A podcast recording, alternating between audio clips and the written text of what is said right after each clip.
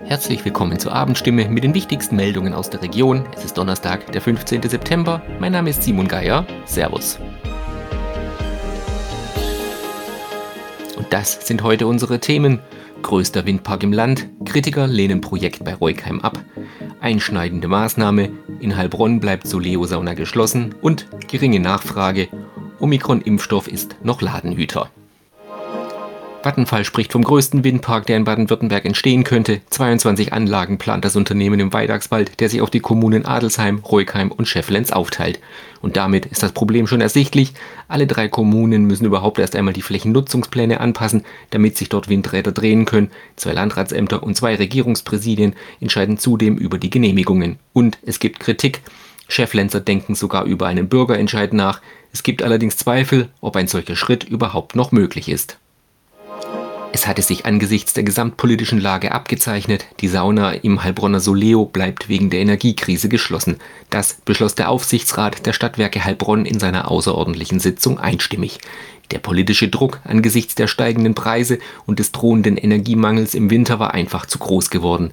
Das Soleo Freizeitbad wird dagegen wieder für den öffentlichen Badebetrieb geöffnet, genauso wie das Hallenbad im Stadtteil Biberach. Allerdings werden im Soleo das Außenbecken und der Whirlpool geschlossen bleiben. Der neue Corona-Impfstoff ist da, das Interesse gering. Tobias Neuwirth leitet eine Hausarztpraxis im Neckarsulmer Stadtteil Obereisesheim und der Mediziner sagt, es ist nichts los. Trotzdem hat Tobias Neuwirth den Impfstoff, der an die Omikron-Variante BA1 angepasst ist, bestellt und impft damit ungefähr 10 Patienten am Tag. Martin Ullner vertritt die Heilbronner Ausärzte.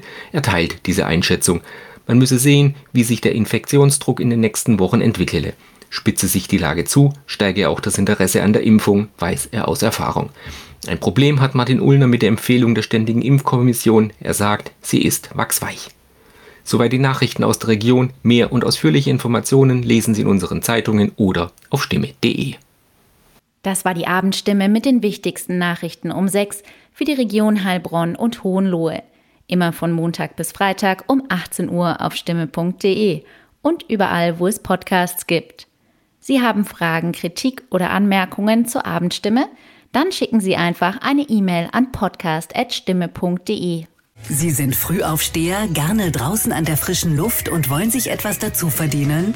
Dann werden Sie Zusteller für die Heilbronner Stimme, Hohenloher Zeitung, Kraichgau Stimme, das Echo und viele weitere Produkte aus der Region. Die Arbeitszeit ist flexibel, ob Minijob, Teilzeit, Vollzeit oder Jobsharing. Auch für Ihr Lebensmodell ist das Passende dabei. Bewerben Sie sich jetzt unter www.frischdabei.de. Auch ab 13 gibt es schon passende Jobs.